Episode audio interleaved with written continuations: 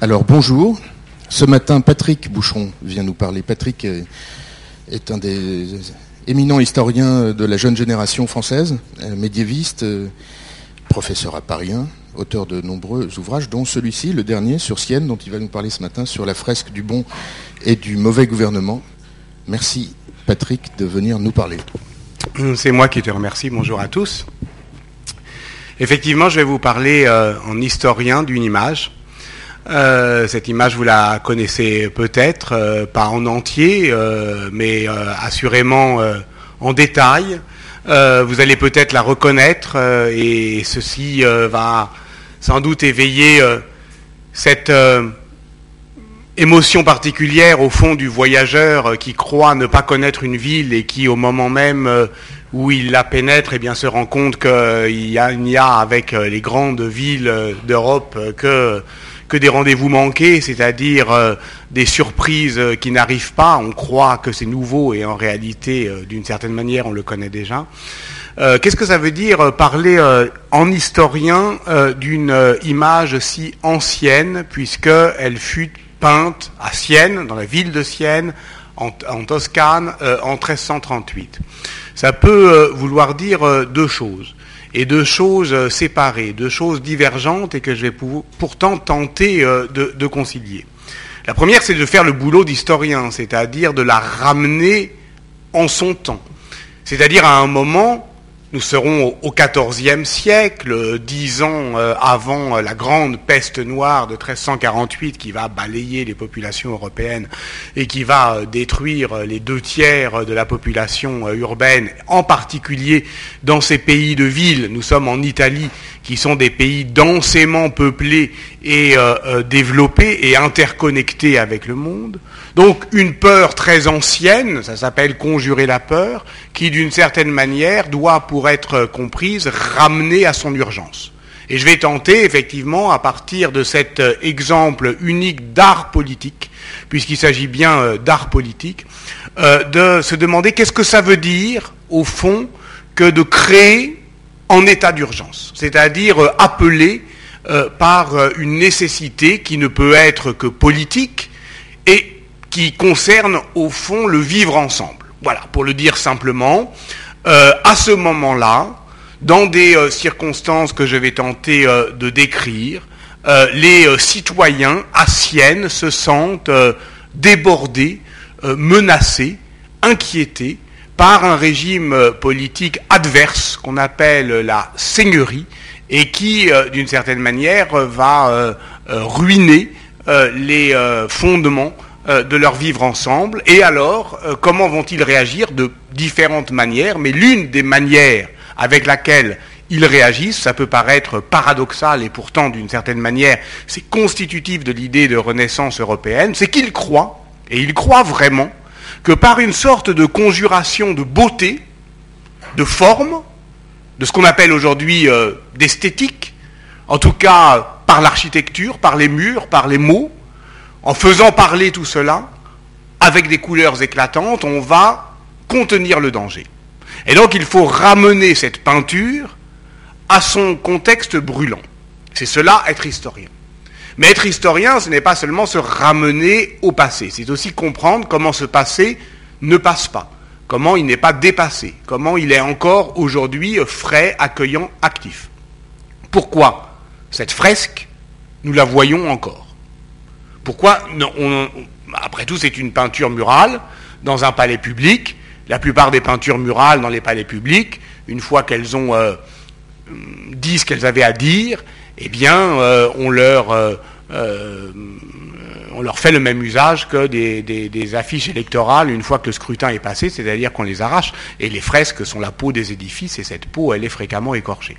Donc la question, c'est de savoir pourquoi, alors que je vais montrer que c'est très conjoncturel, que c'est une peinture euh, qui s'adresse à un moment donné à des gens donnés pour euh, adresser un message donné, que ce message, évidemment, à un moment, il est périmé, et qu'est-ce qui fait que ça s'actualise, que malgré tout, ça se pérennise. Et qu'est-ce qui fait euh, que lorsque vous rentrez dans ce palais public à Sienne, aujourd'hui encore, vous avez le sentiment que cette image vous regarde, qu'elle vous appelle, qu'elle vient vous chercher, qu'il y a quelque chose qui de très loin vient encore intact, inentamé, produire cet effet que j'appelle d'actualisation. Voilà. Donc, c'est un petit peu les deux questions que je voudrais euh, simplement euh, poser et qui, comme vous le voyez, euh, ne sont aussi rien d'autre qu'une défense et illustration du métier d'historien, en tant que les historiens ne sont pas nécessairement les adeptes d'un temps passé, mais les penseurs de ce que c'est pour le temps que de passer. Donc on va se promener rapidement dans euh, ce lieu de peinture euh, à travers quelques images, et puis après on discutera. À la toute fin, euh, il y a des fringues qui ont un rôle décisif, mais je vous laisse la surprise. Nous sommes ici, donc nous sommes à Sienne, et je parlais du promeneur, je parlais du plaisir du voyage. Il y a en somme deux plaisirs symétriques pour les voyageurs qui se risquent dans les villes italiennes. Il y a ce que j'appellerais le plaisir romain, qui est un plaisir de l'empilement, de l'entassement, qui est euh, euh, le, bonheur de vivre une, dans une ville qui a euh, en même temps 3000 ans, et où les vestiges ne se sont pas succédés, mais se juxtaposent encore aujourd'hui. On ne peut pas dire de quelle époque est euh, euh, Rome, elle est de tous les temps. Sienne est du XIVe siècle. Elle a été jetée d'un coup, j'allais dire brutalement, soudainement, au XIVe siècle. Lorsqu'on se promène à Sienne, on se promène dans une ville qui est figée, comme sidérée, euh, disons plutôt vitrifiée par la grande catastrophe qui va venir au XIVe siècle et qui, je ne dis pas qu'elle arrête la ville, mais enfin c'est quand même une ville à l'arrêt, oui, d'une certaine manière. Et euh, bon, euh, voilà, c'est un autre bonheur. Euh, Paris, je suis désolé, mais enfin c'est une ville du 19e siècle, globalement. Donc le, plaisir de ramener une ville à une époque qui, d'une certaine manière, en est le moment le plus énergique, c'est aussi quelque chose d'extraordinaire. Alors voilà, nous sommes ici sur la place publique, le Campo de Sienne, qui s'étale, vous le voyez, comme une conque euh, en éventail avec euh, ces neuf euh, traits de briques qui viennent se lever au creux des collines et qui font une sorte de cavité comme ça très théâtrale, un une orchestra comme voilà, oui, un théâtre où vient se loger la dispute urbaine. Et ce qui fait décor, ce qui est ce qui vient bloquer euh, la, place, eh bien, c'est ce palais public. Ce palais public dont vous voyez qu'il s'étale de tout son long, et en particulier euh, euh, la, tour. Et c'est là que nous entrons, et, je le répète, tout cela, je vous passe les détails, mais tout cela a été construit d'un coup entre 1300 et, 1330 et dans une euh, ambiance politique assez survoltée à un moment où Sienne défend son gouvernement. Alors, d'un mot, qu'est-ce que c'est que ce gouvernement? Pour le comprendre, il suffit de rentrer. Donc voilà euh, le campo, euh, ce qu'on appelle donc la place publique, le campo de Sienne, la fontaine, nous allons rentrer dans le palais qui enferme l'accès donc sur sa plus grande partie, et en particulier dans la salle dite de l'appel à Troyes qui est en bleu ici. Et tout cela fait un palais public. Et ce palais est public au sens où tout le monde peut y rentrer.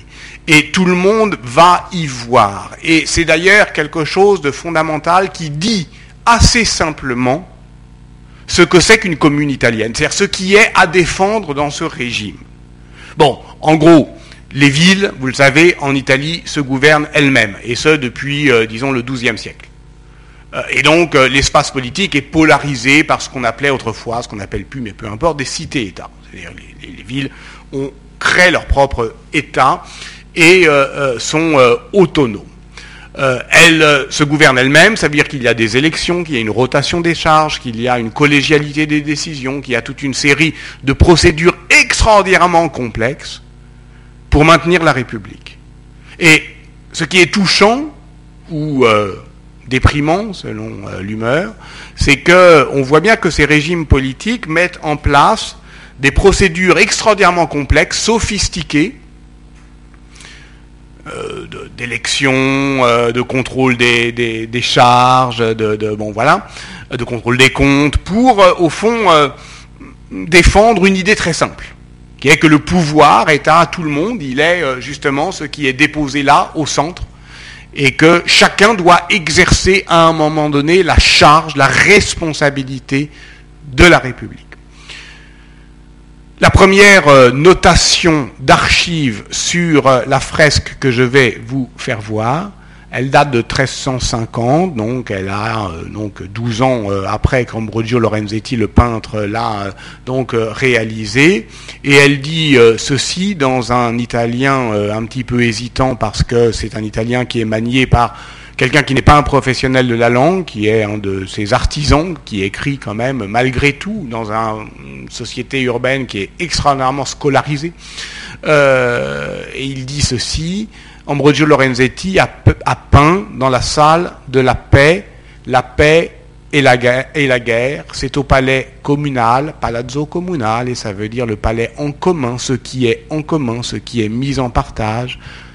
Deuxième étage, à gauche, après l'escalier, et qui y va peut l'avoir. Et qui y va peut l'avoir, c'est au fond le chiffre de la République, ça veut dire ce qui est donné à voir, ce qui est accessible, ce qui est clairement lisible, ce qui n'est pas scellé sous des murs euh, ou dans des endroits compliqués.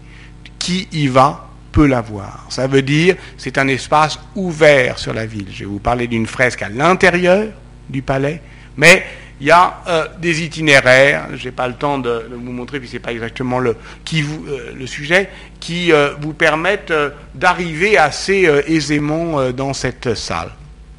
Bien plus petite que celle-là. C'est une toute petite salle.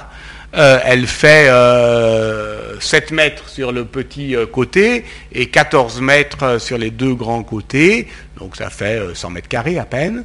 les figures sont peintes très au-dessus du, euh, euh, regard, enfin de la ligne de regard, peinte sur trois murs, trois murs sur quatre, le quatrième est percé de, fenêtres et vient euh, donc éclairer l'ensemble. Et c'est ce que Daniel Arras, l'historien de l'art, appelle un lieu de peinture, c'est-à-dire qu'on est proprement environné de peinture. On est cerné par les images, comme disent aujourd'hui les spécialistes d'art visuel. C'est-à-dire que ces, images, elle nous euh, domine, euh, elle nous surplombe, elle nous possède. Et donc, euh, du coup, pour se mouvoir, il va falloir feinter avec cette domination des images. Il va falloir bouger. Il va falloir effectivement faire glisser son regard sur les longues parois. Alors, comment faire? C'est compliqué parce que, alors en gros, je peux vous dire, je peux le décrire. Voyez ce que vous voyez euh, donc euh, en face de vous, c'est ce qu'on appelle les allégories du bon gouvernement. Donc on a des principes euh, solennels, des allégories, c'est-à-dire ce sont des femmes, mais ces femmes ne palpitent pas de vie, en réalité ce sont des, des personnifications féminines de grandes idées, de, noms éclatants et sonores, la justice, la vertu, etc. Et c'est une des manières de, que, ce régime communal qui est, euh, donc vous l'avez compris, euh, euh, menacé par ce qu'on appelle la, seigneurie, c'est-à-dire le pouvoir d'un seul, hmm, ben, il va affirmer ses grands principes. C'est un gouvernement juste, équitable, pacifique. Mais ça ne suffit pas. Il ne va pas seulement énoncer ses grands principes, il va aussi rendre visibles les effets bénéfiques de son action. Et ça, c'est quelque chose de beaucoup plus important d'éminemment politique. Bon, c'est de la propagande, oui, au, sens euh, euh, médiéval. Propaganda fide, ça veut dire propager la foi. Ça veut dire qu'il faut euh, effectivement renforcer la croyance politique. Le gouvernement est en danger. Il faut réaffirmer ses vertus. il faut redire qu'on vit mieux sous la République que sous la Seigneurie. Parce que ça va mieux en le disant. Parce que euh, la plupart, effectivement, euh, des euh, évolutions politiques amènent en fait les citoyens à construire leur propre, leur propre domination. Donc voilà. Mais de part et d'autre, effectivement, de ce petit mur nord, il y a les effets Alors, ce que vous voyez ici à droite, les effets du bon gouvernement, sur le mur est, et de l'autre côté, sur le mur ouest, ces, euh, euh, euh, ces allégories du bon gouvernement ont leur réplique funeste, des principes du mauvais gouvernement et les effets du mauvais gouvernement. Ambrogio Lorenzetti est un peintre savant. On va y revenir. Un peintre qui maîtrise parfaitement la perspective. Et en plus, ce qu'il y a de savant dans cette peinture, c'est qu'elle use des écritures peintes. Pour la première fois, il y a des vers, il y a 64 vers d'une chanson politique, on dirait aujourd'hui une chanson engagée, euh, écrite en italien. Euh, quelques mots sont en latin, mais la plupart, et c'est en italien, toujours cette volonté de vulgariser, de rendre les choses visibles, claires et, et discernables. Et c'est comme une, grille de lecture, un guide. Hein. Et ces euh, écritures, vous les devinez ici, elles euh, courent sous les bandeaux blancs, euh, elles sont aussi dans les cartels plus bas, et elles, au fond, orientent le regard. Et elles s'adressent à qui? À la fois à ceux qui gouvernent et à ceux qui sont gouvernés. À ceux qui gouvernent, elles les alertent, elles les inquiètent, elles les exhortent, elle leur parle, elle les brutalise un peu. Euh, tournez la tête, vous qui gouvernez, vers celle qui est peinte ici, la justice, lorsque elle est ligotée, voilà ce que ça donne, lorsqu'elle est euh, laissée euh, libre, alors, bon. Vous voyez, lorsqu'on rentre aujourd'hui dans un ministère ou dans le siège social d'une grande entreprise, tout est fait pour conforter, pour rassurer. Tout est fait pour tranquilliser ceux qui dirigent. Là, c'est tout le contraire. Là, au contraire, c'est une peinture qui va alerter, qui va brutaliser, euh, en disant tournez la tête à droite, à gauche, regardez. Bon, et, d'une certaine manière, c'est le corps qui va être mis en mouvement. C'est aussi, euh, vous allez le voir, une peinture politique qui ne dit rien d'autre que, au fond, les vertus de l'équilibre, mais surtout du mouvement, du mouvement euh, équilibré. Et ça s'adresse aussi à, ceux qui vont rentrer dans cette salle et, qui sont les gouvernés. Étant entendu qu'on peut être alternativement gouvernant et gouverné. Le taux de participation politique à Sienne, on estime qu'il est de un tiers, 30% d'une classe d'âge. Mais attention, ça ne veut pas dire taux de participation comme aujourd'hui on dit taux de participation aux élections où la vie politique c'est euh, on va euh, on va voter et après c'est terminé. Taux de participation ça veut dire la part de ceux qui à un moment donné seront en charge de la République. 30%. Ça veut dire qu'un tiers des, des hommes, hein, évidemment, des hommes ont eu à un moment donné une charge très courte, c'est-à-dire deux mois où ils ont gouverné la République. C'est quelque chose de considérable. Euh, et alors, il y a deux portes. Au moment, donc je ne veux pas dire les gouvernés, les gouvernants, comme s'il y avait des hommes politiques qui auraient euh, euh, voilà, une sorte de. un métier. Non. Il y a des hommes qui, à un moment de leur vie, ont une existence politique. et dans ce cas-là, ils vont rentrer dans la pièce par cette euh, euh, mur, par cette euh, petite porte qui est murée. Et ils vont effectivement être alertés par les différentes, les différentes écritures. Ceux qui, en revanche, sont gouvernés vont, rentrer par une, une, porte que vous ne voyez pas ici, qui est également murée et qui va les mettre droit devant les effets funestes du mauvais gouvernement. Et je l'ai dit, cette peinture doit être mise en mouvement. Aussi, dans le livre que je lui ai euh, consacré, je n'en fais absolument pas une lecture linéaire. Je fais une lecture, euh, disons, cinématographique, de va-et-vient, de mouvement, d'image-mouvement. Mais là, euh, je suis bien obligé de, trouver un, principe d'exposition. Et ce principe d'exposition, je vais l'adopter simplement linéairement dans le sens, euh, euh, disons, de plus forte pente de la lecture occidentale, c'est-à-dire de gauche à droite. donc, euh, les effets du mauvais gouvernement, le mauvais gouvernement, le bon gouvernement, les effets du bon gouvernement. Et en commençant par regarder ce, que, ce, côté-là, c'est-à-dire le côté méchant, mauvais, funeste, diabolique, apeuré, ce qui est justement ce qu'on appelait la guerre. Et dont on ne voit plus grand-chose parce que c'est une partie qui a été en partie euh, qui a été euh, détruite euh, dans des conditions sur lesquelles on pourra revenir, mais enfin la matière picturale manque ici, donc c'est une partie très abîmée de la fresque et souvent négligée des commentateurs. Ce que je tente au fond de faire dans ce livre, c'est de soutenir le regard, c'est-à-dire, euh, même s'il n'y a pas grand-chose à voir, de tenter euh, euh, de les voir malgré tout, de rester longtemps devant cette image et, de tenter d'habituer l'œil à ce poudroiement indistinct. Donc qu'est-ce qu'on voit? On voit on voit une armée au contour un peu laiteux qui dévale les collines. Euh, on voit des incendies, euh, on voit un pays gâté et on sait, euh, si on est historien de cette période, que ça s'appelle le guasto. C'est-à-dire le moment où les armées communales débandées eh bien, vivent sur le pays et commencent à le gâter, à le dévaster. Et alors on se dit, ce n'est pas la guerre, ce sont les effets de la guerre. C'est-à-dire, c'est les effets funestes des armées en campagne sur n'importe quelle population civile. C'est-à-dire ce qui est peint ici, c'est pas la bataille, c'est les lendemains de la bataille. C'est ce qui ressemble à n'importe quel lendemain de bataille dans n'importe quel pays en guerre. Et c'est effectivement ce pays euh, dévasté. C'est ce pays où seule la mort fait paysage.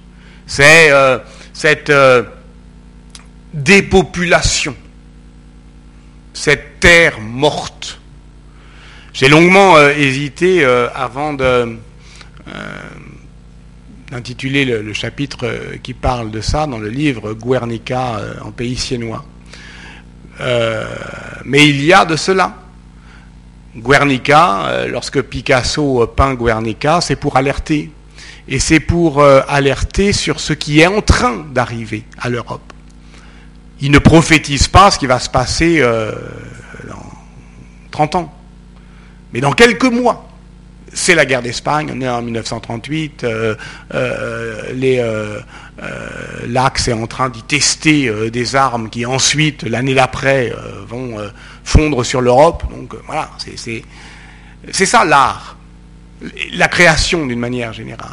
Elle prévient ce qui va arriver, ce qui est en train d'arriver. C'est déjà pas si mal d'avoir quelques mois d'avance. Politiquement, ça permet beaucoup de choses. Euh, le guasto.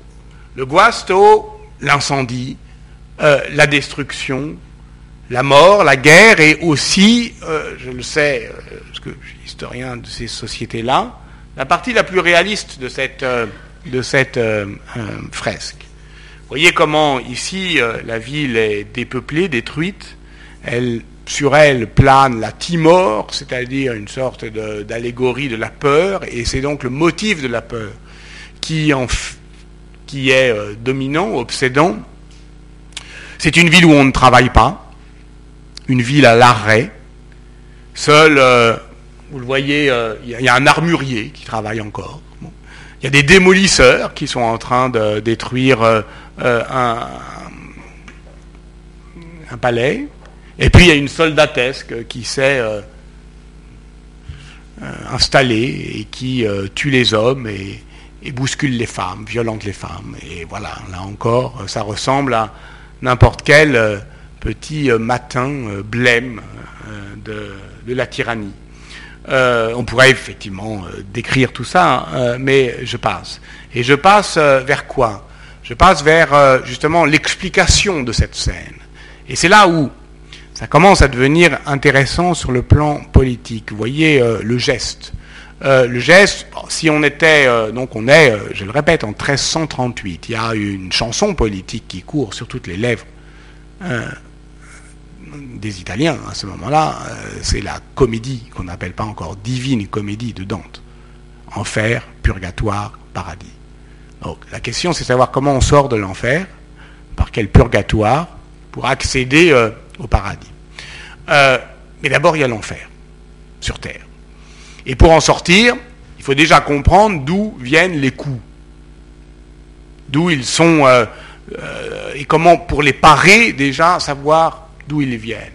Donc, on passe de cette description d'un État à une réflexion sur ce qu'il euh, provoque. Donc, c'est la cour des vices, le mauvais gouvernement. Alors regardez, euh, il est effectivement dominé par euh, ce personnage un peu hideux, grotesque, qui a un masque et qui est appelé Tyrannus, tyran. Et alors on voit très bien que face à cette euh, nouveauté politique, la seigneurie, qui est en train euh, de, prendre le pas sur euh, la commune, mais lentement, mais sournoisement, mais sourdement, et avec un processus que évidemment l'image non seulement ne montre pas, mais tait, mais cache, c'est que seigneurie, le pouvoir autoritaire d'un seul, sait se montrer séduisante. C'est le peuple qui l'appelle. Et alors, le geste politique de Lorenzetti, c'est de dire, non mais attendez, ces mecs, ces seigneurs, ce sont des tyrans. Tyrans, c'est le mot ancien. C'est euh, celui qu'on va chercher dans Aristote ou chez les, Romains pour dire un pouvoir mauvais. C'est un mot ancien, un mot d'un passé ancien, qui, lorsqu'on est proprement désarmé, euh, sert de ressource. Mais on dit tyran, euh, comme on dit aujourd'hui fasciste. On utilise un mot pour le jeter au visage de quelqu'un qui, a cette gueule-là. C'est la gueule d'un monstre, bien sûr, mais vous voyez, qui ne fait pas très peur non plus. moi, quand euh, voilà, quand je discutais de cette image avec euh, mes amis euh, italiens, ben, ce, mal en politique qui est en même temps grotesque et ridicule, mais évidemment en politique le ridicule ne tue jamais. ce masque bouffon, ben voilà, ils ne pouvaient pas ne pas penser à leur compromission berlusconienne. Bon, voilà, ça ressemble à ça. Ça ressemble à ça, mais mais justement, ça fait 25 ans qu'on a compris en Italie que c'est pas parce qu'on est très grotesque qu'on n'est pas très méchant. Donc il faut faire attention à ça. La dérision, c'est vraiment euh, une arme politique inefficace, profondément inefficace. Quelque chose, au fond, euh, doit être euh, retenu des 20 dernières années, d'histoire politique européenne. C'est bien ça. C'est que ça sert à rien. Ultimement, ça conforte toujours les puissants. Bon. Donc, euh, voilà. Ce, masque-là, ce masque blême, un peu grotesque, il est ridicule, effectivement, oui, mais il est effectivement, il est euh, dominé par l'avarice, par la superbe, par la vaine gloire. Donc il y a toute une série d'allégories qui sont euh, ici à décrypter. Je voudrais juste vous faire voir deux choses. La première, c'est que ce gouvernement il est injuste. C'est-à-dire qu'il a euh, laissé là cette femme, la justice, qui est euh, déshabillée, mais elle a été déshabillée pour être euh, humiliée, pour être violentée. Elle est ligotée. Vous voyez qu'elle s'appelle Justicia. Vous voyez que sa, balance gît à terre. Et euh, l'écriture l'explicite, là où la justice est entravée, alors le gouvernement ne peut être que mauvais, etc. Et voilà, c'est une femme, évidemment. Euh, c'est toujours euh, les femmes qui vont ressentir, y compris dans leur corps, ou faire ressentir, comme allégorie, les émotions politiques. Et fondamentalement, ce gouvernement est mauvais parce qu'il est injuste. C'est-à-dire qu'il ligote la justice. Et qu'est-ce qui se passe lorsque la justice sociale n'est pas assurée, eh bien, c'est ce que, très précisément, l'image scénarise. Le sentiment d'injustice crée la fureur. C'est la première allégorie. Elle est monstrueuse. C'est un animal euh, un peu indistinct, une chimère, euh, avec, euh, vous le voyez, un, cheval avec un torse d'homme et une, hure de sanglier, à la main une dague, dans l'autre une pierre. c'est un démolisseur, c'est effectivement la colère du peuple, bien sûr, créée par l'injustice. Elle est côtoyée par la division. La division. Euh, une robe à rayures, qui est toujours euh, l'étoffe du diable, hein, comme l'a montré euh, Michel Pastoureau, blanc, noir. les, couleurs de la commune. Mais sur le blanc, il y a marqué si, sur le noir, il y a marqué no, oui, non principe de contradiction euh, heurté, violent, et elle a euh, une scie, elle est en train de se scier euh, le bras. elle crée donc la division, elle crée la discorde qui elle-même entraîne guerra, la guerre. Donc on a, oui, un scénario. Injustice, c'est le gouvernement qui est injuste. Colère, division, guerre. C'est de cela dont il faut sortir. Et comment en sortir? Ben, Justement en passant de l'autre côté. Justement euh, en allant voir ce qui se passe sur le mur nord, redresser, renverser des effets, enfin des principes, puis des effets du bon gouvernement. Et regardons donc euh, l'ensemble de la composition, avec euh, cette signature majestueuse, Ambrogio Lorenzetti, donc vous voyez ici en blanc, sur le, et cette fois-ci en latin, Ambrosius Laurentii de Senis, Ambrogio Lorenzetti de Sienne, hic pinxit, a peint ceci utrinque de part et d'autre, des deux côtés. Des deux côtés, c'est-à-dire aussi de manière réaliste et de manière allégorique.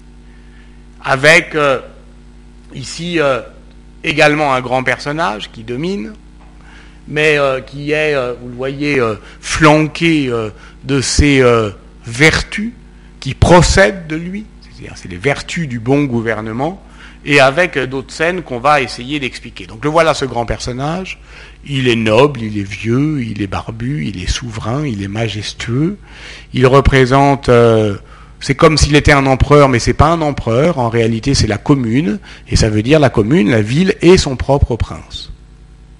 Mais c'est aussi un juge. C'est-à-dire qu'il a euh, sur la tête un bonnet de verre, VAIR, un bonnet de fourrure. Et ce sont les podestats, c'est-à-dire les juges qui avaient ce, euh, euh, ce, bonnet. Donc, c'est une sorte d'empilement de signification. C'est la commune, la commune de Sienne, en tant qu'elle est son propre seigneur, donc en tant qu'elle doit se se conduire en empereur, en tant qu'elle incarne le bien commun, c'est une figure effectivement du, bien commun, et en tant qu'elle se phénoménalise dans euh, euh, tout exercice du gouvernement lorsque vous, lorsque moi, lorsqu'à un moment donné, on va être magistrat de la commune. Pendant deux mois. Ça dure deux mois. C'est peu. Pendant deux mois, à Sienne, qu'on appelle le gouvernement des neufs, on est un des neuf. On ne peut l'être qu'une fois dans sa vie. Pendant deux mois, on est enfermé dans le palais. On ne fait que ça. On se donne à la vie politique. Et à ce moment-là, pendant ces deux mois, on devra se conduire comme ça. Être raide, droit comme la justice. Voilà. C'est ça que ça veut dire. Le gouvernement, c'est savoir aussi se tenir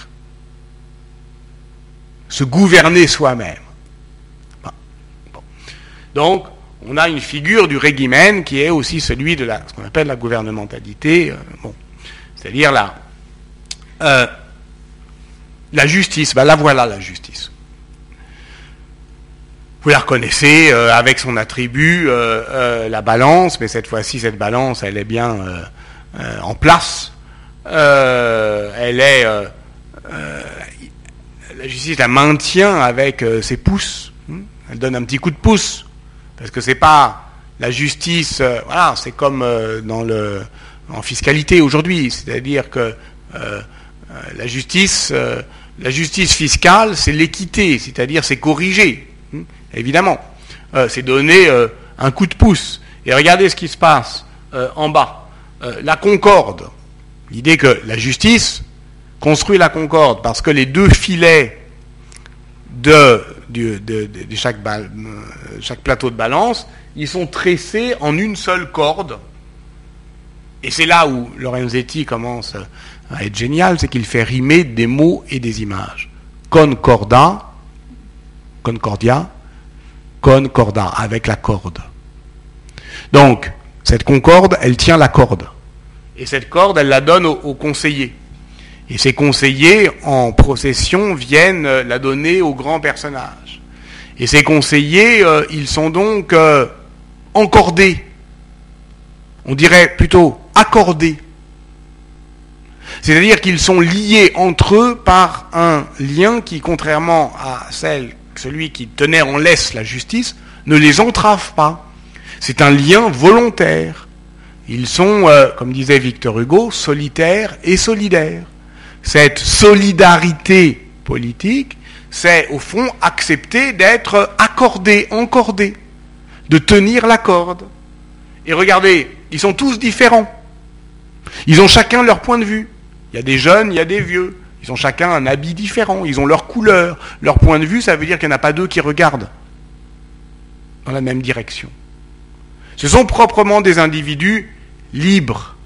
Mais euh, on est censé être sur la partie euh, réaliste de l'image, ce qui est assurément peu réaliste, je reviens en arrière, c'est qu'ils ont tous la même taille. Exactement la même taille. 24 qui ont la même taille, c'est un peu bizarre. Il s'est passé quelque chose. Ce qui s'est passé, eh bien là je reviens toujours en arrière, euh, a été produit par l'instrument que tient la concorde sur ses genoux qui est un rabot, qui est le pendant de la scie, de la discorde. La discorde scie, se scie le bras, elle se mutile. La concorde, elle, elle a tout raboté. Elle a rendu les choses planus, equus. Ça veut dire euh, à la fois équitable et, plan. Bah, c'est évidemment le rabot fiscal. Et euh, euh, parce que c'est ça l'enjeu politique à ce moment-là. Alors aujourd'hui, euh, dans notre euh, culture politique qui a été entièrement abrasée par euh, l'économie néolibérale, si je dis nivellement des valeurs, je dis quelque chose de très méchant, de très vilain. Nivellement, c'est vraiment une contre-valeur.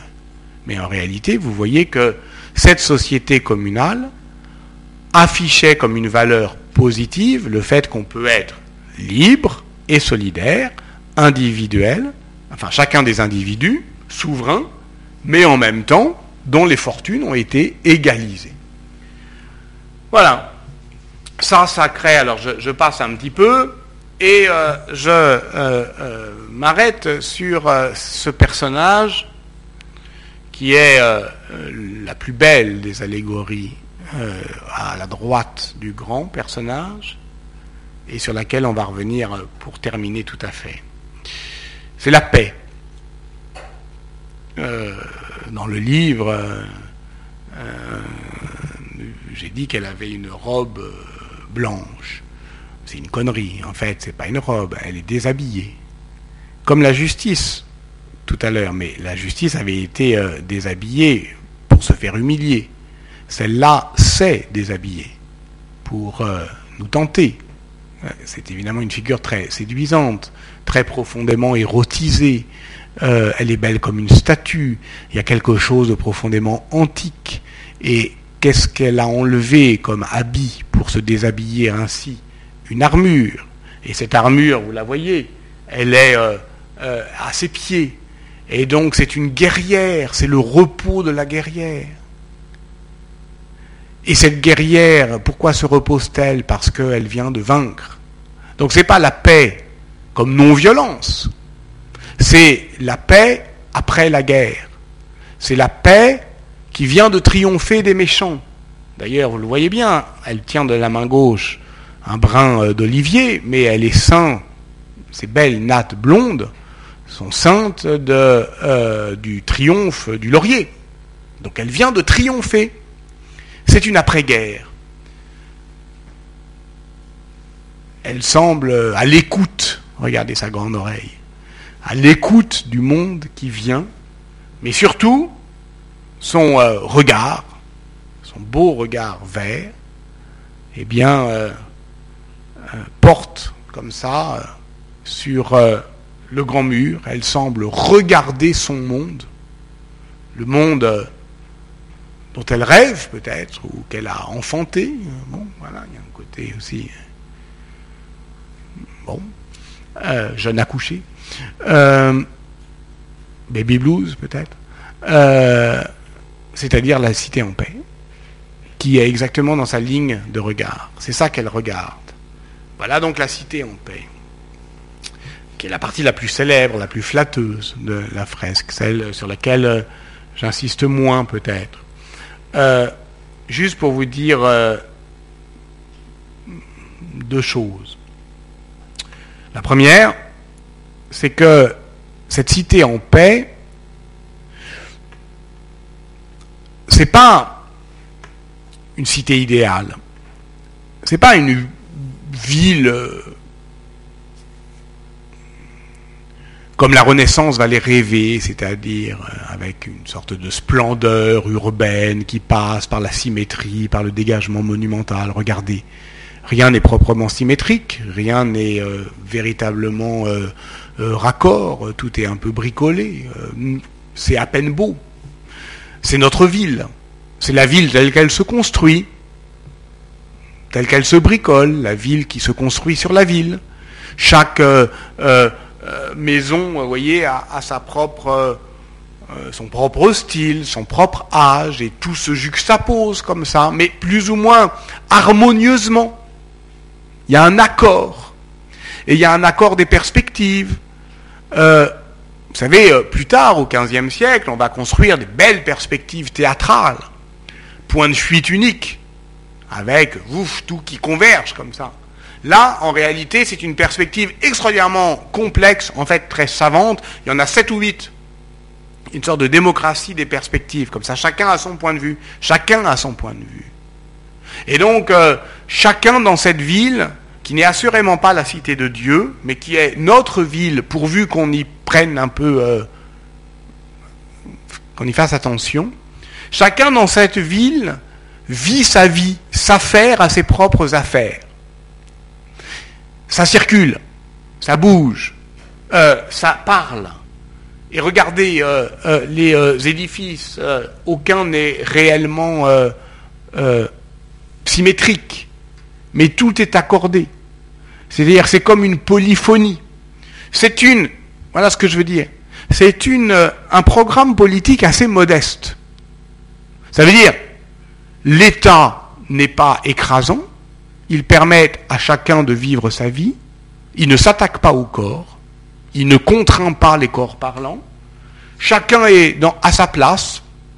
En voici euh, euh, qui vendent de l'étoffe, d'autres qui jouent au dé, euh, euh, un peu discrètement, parce que c'est interdit, mais ils le font quand même sous un Porsche. Et puis, euh, en voici qui vendent des, chaussures. Et puis, plus loin, un autre qui est un maître d'école, mais au fond, allez voir tous les deux, on se dit que c'est la même chose. Le maître d'école vend son savoir, il fait boutique de sa parole. Et chacun est, dans sa boîte de parole, d'ailleurs. Vous voyez, c'est comme c'est sorte de, comme un appartement témoin, quoi. Tout, tout est ouvert, c'est comme une coque. Et ça veut dire que ces coques, elles abritent des lieux de parole. Ce sont des corps parlants. Chacun est dans sa conversation. Et cette conversation, elle se poursuit d'ailleurs au-delà de la ville. En voici, voici une femme, une jeune fille qui sort de la ville pour euh, aller euh, se marier et une autre euh, qui, envieuse peut-être, la regarde passer par la fenêtre. Et puis, justement, Comment on sort de la ville? Eh bien par la porte. Et cette porte, elle est au sommet, elle est surmontée euh, par euh, cette belle allégorie, là encore, assez énorme, alors là carrément nue. C'est le premier nu euh, de la enfin avec un voile très léger, le premier nu de la peinture occidentale, je dirais, qui ne soit pas péjoratif, contrairement aux femmes dénudées des enfers des cathédrales.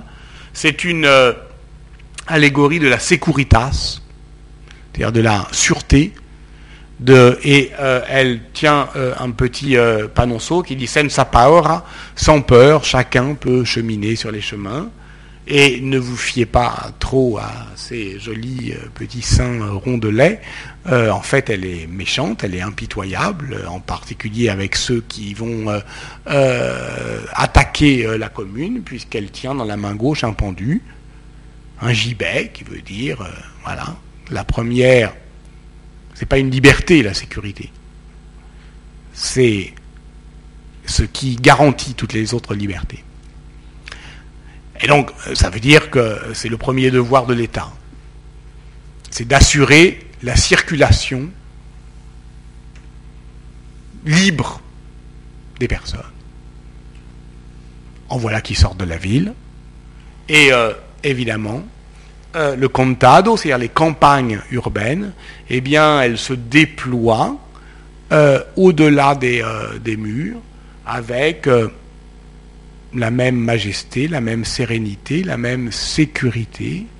Et alors, évidemment, c'est l'Italie, c'est-à-dire que le génie des lieux italiens, c'est qu'on sort de la ville et on est toujours en ville, c'est-à-dire qu'il y a une puissance disons, de, projection euh, urbaine voilà, d'un paysage qui n'est absolument pas la nature. Il n'y a pas.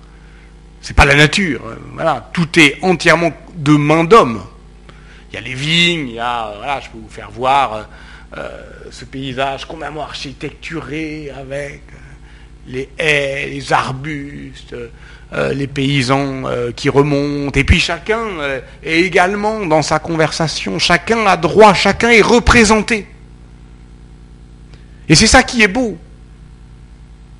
C'est que c'est une description de la vie, où chacun a droit à être représenté, mais pas représenté au sens politique, pas si, mais déjà rendu visible dans sa dignité, y compris euh, les bâtiments agricoles, bien plus, euh, bien plus modestes, mais tout aussi essentiels euh, que donc pour la vie urbaine. Donc, ce paysage, il, s'étale comme ça jusqu'à la mer. Je voudrais pour terminer revenir au centre. C'est là où il va y avoir de la fringue.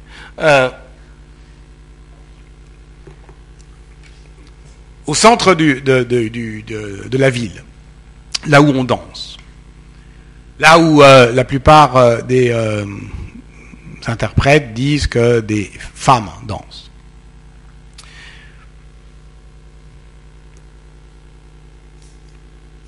C'est l'espace public. Il n'est pas du tout monumentalisé, hein, vous voyez, c'est juste un espace où l'on danse, où l'on fait quelque chose, où l'on fait quelque chose en public et en commun. en y regardant de près, je ne suis plus tout à fait sûr que ce sont des danseuses. Euh, certes, elles ont, euh, les personnages ont des habits longs, euh, mais elles ont les cheveux courts, mais elles n'ont pas de seins, mais elles ont un galbe un peu épais de, de, la cheville.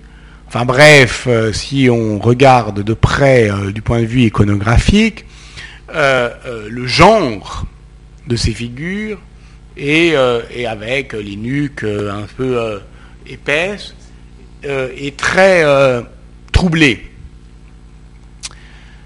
Une sorte de trouble dans le genre. Et puis on sait aussi que de toute façon, si on revient à la scène générale, donc cette danse qui n'est pas une ronde, hein, qui serpente, hein, donc vous voyez comment elle danseurs ou les danseuses passent sous le pont que font euh, les mains au rythme du tambourin. Bah, ce qui est certain, c'est que quand on regarde les archives, on ne voit pas que euh, les filles euh, dansent dans la rue. C'est pas possible. Ça se fait pas. Et puis on ne voit pas des manifestations spontanées comme ça dans la rue euh, de joie. D'ailleurs, la joie, vous voyez, elle est assez mesurée. On a là une, une euh, danse un peu qu'on imagine lente, solennelle, un peu pompeuse. Et ce qu'on voit plutôt dans les archives, c'est que euh, il y a des rituels publics qui sont ordonnés dès que la ville est en danger, précisément pour conjurer la peur, et qui disent, et c'est important effectivement lorsqu'on pense à ce que c'est que la politique aujourd'hui, qui doit aussi euh, conjurer les émotions, qui doit orchestrer les passions collectives, euh, qui doit euh, conjurer la peur, ça ne veut pas dire n'ayez plus peur, ça veut dire organiser votre peur, organiser votre, votre dissensus. Et donc les textes normatifs de, du XIVe siècle italien disent Lorsque la ville se sent découragée, démobilisée, alors vous, les magistrats, devez organiser des grands rituels publics avec euh, euh, des euh, danseurs professionnels qui viendront accomplir des danses solennelles et majestueuses à la manière des Romains qui faisaient cela, le tripudium, etc. Alors en plus, on sait que les, les, les les prédicateurs euh, reprochent à ces danseurs professionnels d'être efféminés. Euh, et donc, euh, on se dit alors que si Lorenzetti avait voulu représenter des hommes dansant solennellement un rituel public et étant eux-mêmes efféminés, eh bien, euh, il n'aurait euh, pas peint les choses autrement. Mais regardons d'un peu plus près justement ces habits. En voici un qui a de curieux motifs, et de motifs, et des motifs qu'on ne retrouve dans aucun tissu euh, médiévaux. Parce que on les connaît, ces tissus. on les connaît même parfois directement. Ils ont pu être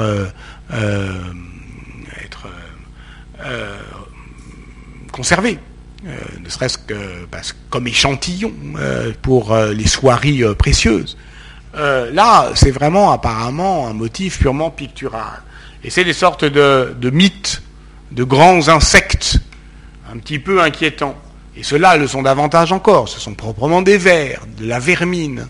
Et donc, et le ver, c'est le symbole de la tristitia on ne voit pas qu'un homme ou une femme ait pu, sinon au théâtre, euh, vouloir se vêtir de la sorte. Donc on a là effectivement euh, un habit qui est purement symbolique. Et donc euh, cet habit, eh bien, il est, vous le voyez, il s'effiloche en plus. Il, surtout la première, c'est-à-dire c'est un habit qui part en lambeaux, qui est proprement mité, et qui porte en emblème la mythe, le vert, les symboles de la tristitia, c'est-à-dire ce contre quoi elles sont en train de lutter, ils ou elles, dans l'indifférence générale. D'ailleurs, personne ne les regarde. S'il y en a une peut-être qui les regarde, et je voudrais terminer par là en revenant un petit peu en arrière, c'est la paix. Cela fait dix ans à peu près euh, que je travaille sur cette euh, image. Et j'avais euh, publié un, article un peu important, enfin important en taille, en 2005. Donc oui, ça fait à peu près dix ans. Et voilà, bon. Et j'en avais, j'avais été invité en Italie pour en discuter. Et, un collègue italien me disait, mais cette, cette paix là que tu que tu décris rêveuse, euh, jolie, charmante, avec ses yeux verts, tu ne vois pas qu'elle est mélancolique?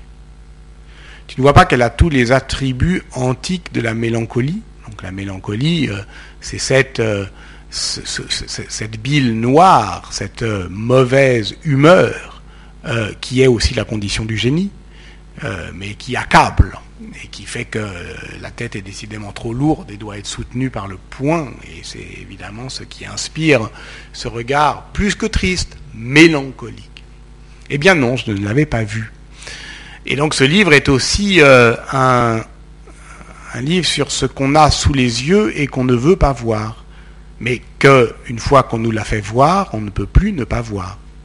Parce qu'une fois qu'on a vu les choses, Il est impossible de ne plus les voir. Et donc, ce que montre Lorenzetti, au-delà de l'actualité euh, de ce geste qui va échouer, comme tout combat politique, puisqu'il peint en 1338 une peur qui est une peur politique.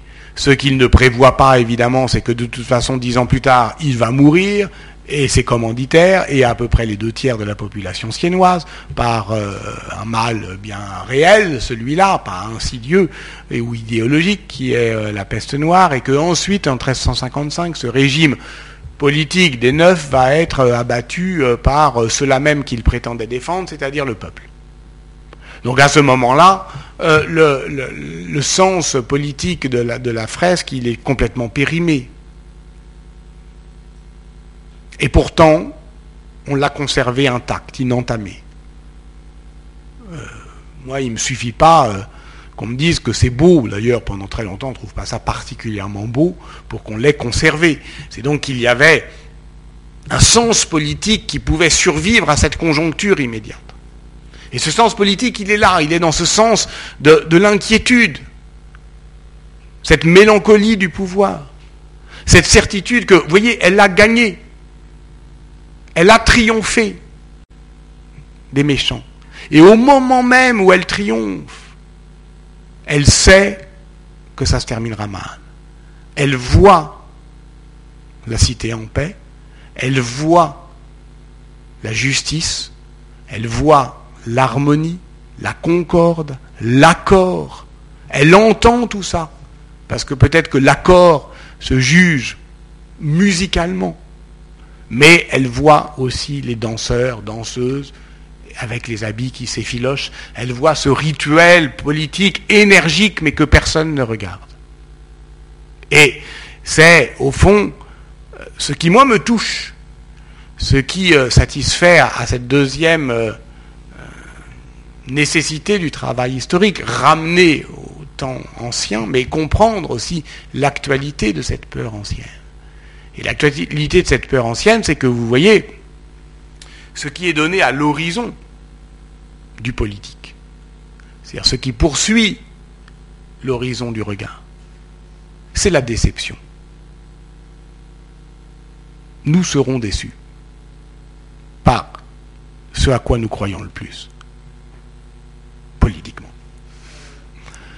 Euh, c'est ça, c'est comme ça que je je vois les choses, peu importe.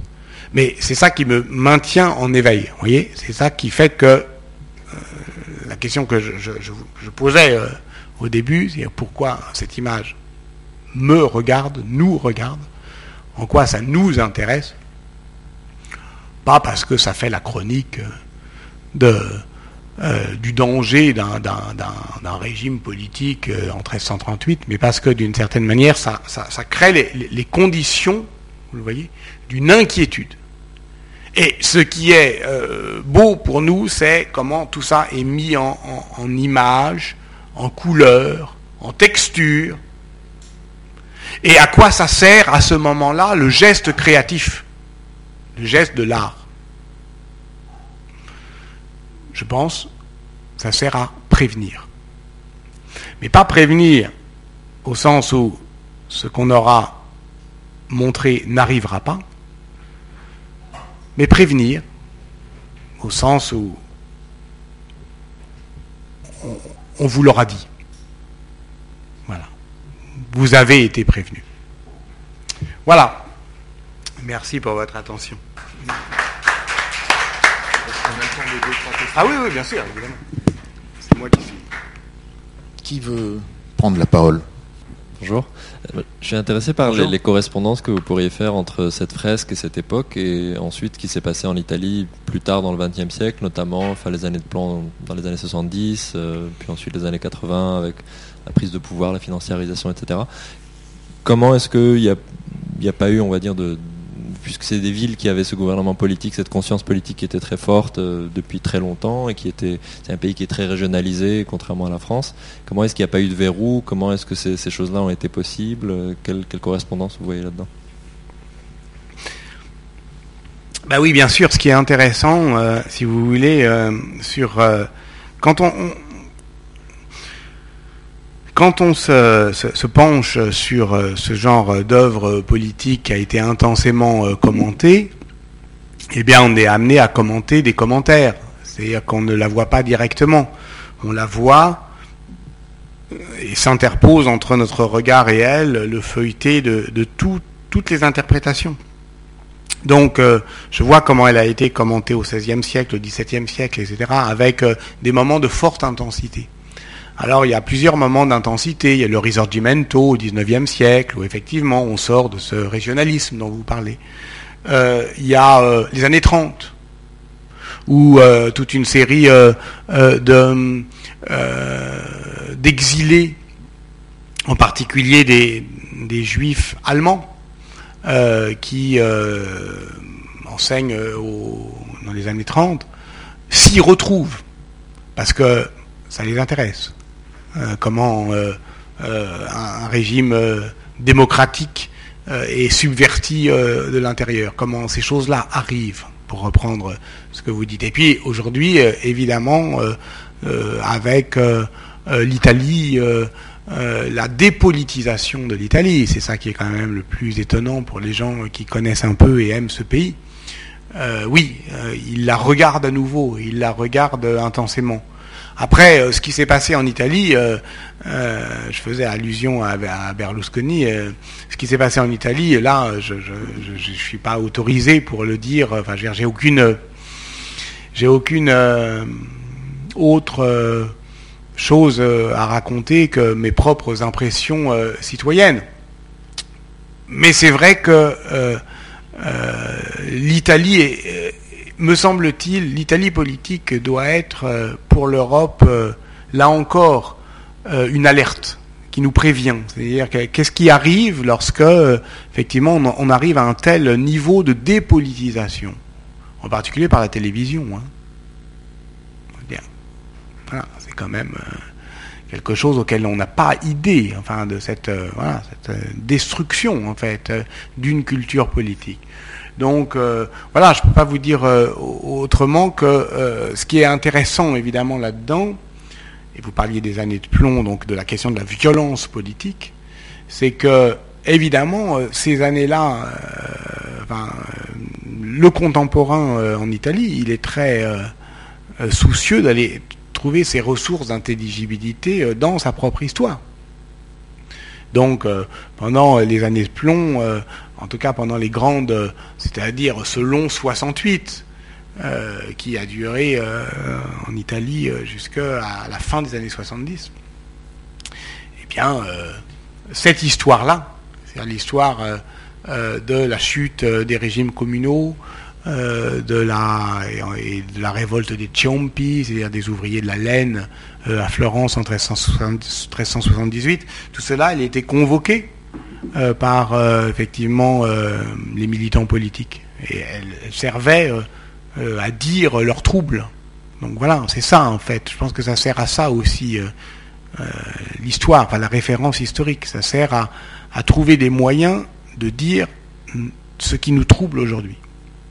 Peut-être, et rapidement, puisque je sais que tu prends un train, deux questions très brèves. Donc, est-ce qu'on en sait un peu sur qui était Lorenzetti? Et d'autre part les, les, sources, enfin comment, sur quoi on travaille? Tu as parlé de textes, d'archives sur sur la ville, enfin sur mmh. sur, quoi tu as travaillé euh, au-delà des images? Alors Lorenzetti effectivement est un peintre assez euh, connu, célèbre. Euh, et célébré comme un peintre savant, je l'ai dit, mais aussi comme un homme engagé. Voilà. Il, pour prendre euh, un peintre euh, plus célèbre que lui, mais qui l'a inspiré notamment euh, dans ce que c'est qu'une allégorie politique, Giotto. Giotto travaillait au plus offrant. Il a travaillé pour les papes, il a travaillé pour les marchands, il a travaillé pour les communes, il a travaillé pour les seigneurs, il a travaillé pour tous les pouvoirs de son temps. Ambrogio Lorenzetti était le peintre de confiance du gouvernement siennois et lorsqu'il a peint ailleurs qu'à Sienne, c'était toujours pour des alliés politiques de Sienne. Donc Déjà, c'est un homme engagé. Donc il y a un art engagé. engagé au service de la commune. Donc il a, comme la plupart des hommes de son temps, il est lettré, il sait écrire, il parle bien, et ça on le sait parce que il prend la parole lors des conseils et euh, ces conseils euh, politiques, évidemment, on n'en a pas les verbatims, euh, mais enfin, il y a des notaires qui prennent des notes et on dit Maître Ambrogio Lorenzetti a bien parlé ou a défendu la République, etc. Voilà, il y a une forme d'éloquence. Donc, voilà. Maintenant, je pense que on peut pas en dire beaucoup. Ah, donc, il est assez connu, il a, il a beaucoup peint, etc. Il avait un, un, un frère, Pietro, qui lui était illettré, on ne comprend pas très bien pourquoi. Et euh, voilà, il est extrêmement euh, célébré euh, par ses, peintres, les peintres après lui. dans un rapport, oui, politique avec le gouvernement qui, qui l'emploie. En revanche, on ne sait pas du tout son atelier, parce qu'évidemment, c'est aussi, voilà, il a peint pendant un an, on a les paiements, on n'a pas la commande, on n'a pas la commande, on a juste le paiement. On sait que ça a coûté 119 florins, ce qui est pas mal, hein. c'est une belle somme, c'est ce que gagne euh, un professeur de droit. c'est bien payé un professeur de droit. Donc pendant un an, voilà, le budget global, hein. avec ça, il a quand même payé les couleurs, etc., l'échafaudage, ses apprentis, 119 florins. Donc c'est une belle somme. C'est pas non plus euh, démon, quoi. Euh, pour comparer, c'est le, prix des, chandelles pour un an du palais communal. Donc c'est la facture d'électricité pour un an. Donc on peut se payer une peinture comme ça, très très impressionnante pour un budget de fonctionnement. Euh, donc les archives, euh, elles sont indirectes à chaque fois. C'est-à-dire qu'on n'a pas des archives euh, qui documentent la commande, mais en revanche, c'est une peinture dont on parle beaucoup. C'est-à-dire, dès effectivement 1350, il y a des, des, descriptions, et on voit, on peut lire comment les gens la voyaient, en particulier au XVe siècle. Après, les archives, c'est des archives générales, disons, de tout ce qu'on peut trouver sur la vie politique à ce moment-là. Et puis il y a aussi quelque chose de très important, c'est que euh, j'ai regardé, mais j'étais pas le seul, systématiquement toutes les archives des restaurations. Jusqu'au XXe siècle, jusqu'à la dernière, 1985. Parce qu'évidemment, lorsqu'un restaurateur euh, eh bien, reprend euh, la matière picturale, il, a la peinture sous le nez. Et il fait des choix de repeint, qui sont parfois des choix nous, nous qualifierions d'abusif, surtout qu'elle a commencé à être peinte dans euh, les années 1360. Alors, tout n'est pas également documenté, mais par exemple, euh, dans les années 1860, il y a euh, des débats entre les restaurateurs. Il y en a qui trouvent décidément qu'ils ont la main lourde, donc on a des dessins, donc on peut effectivement juger de la manière dont, dont la peinture, ça vit. Parce que c'est ça qu'il faut aussi comprendre c'est qu'on ne se retrouve pas, lorsqu'on pénètre le Palazzo Pubblico de Sienne, face à une peinture du XIVe siècle. Elle n'est pas du XIVe siècle. Elle a été peinte au XIVe siècle et depuis, elle vit. Ben, ça veut dire qu'elle a été reprise, peut-être même transformée. Mais moi, ça m'est égal. Ça, ne me trouble pas, ça. Parce que je sais que nous sommes euh, face aux images comme, comme le dit Georges Didier Huermann, devant le temps. Le temps qui passe. Et donc, je suis contemporain de cette image. Lorsque nous sommes en présence, nous sommes face à face, nous sommes du même temps. Elle est du 21e siècle, pleinement, comme moi. Simplement, elle vient de loin mais elle a été transformée par le temps. Voilà. C'est pour ça qu'effectivement, l'histoire des transformations, l'histoire, il ne faut pas du tout avoir un rapport euh, antiquaire euh, avec euh, ces objets du passé. Il faut les prendre tels que le temps les a transformés. Et c'est une manière aussi de comprendre comment, voilà, ça peut être actif encore. Merci beaucoup. Merci pour ce, voyage dans le temps précisément. Et la semaine prochaine, nous irons moins loin, nous irons en 1977. Voilà. Avec Eduardo Guignone, un italien. Et ça sera le dernier SAS. Voilà. Par ailleurs, on a décidé d'un café IFM le 25, je crois, sur la page Facebook. Le 25 à l'heure du déjeuner. Voilà. Deux heures sur le jazz. Pour finir. voilà.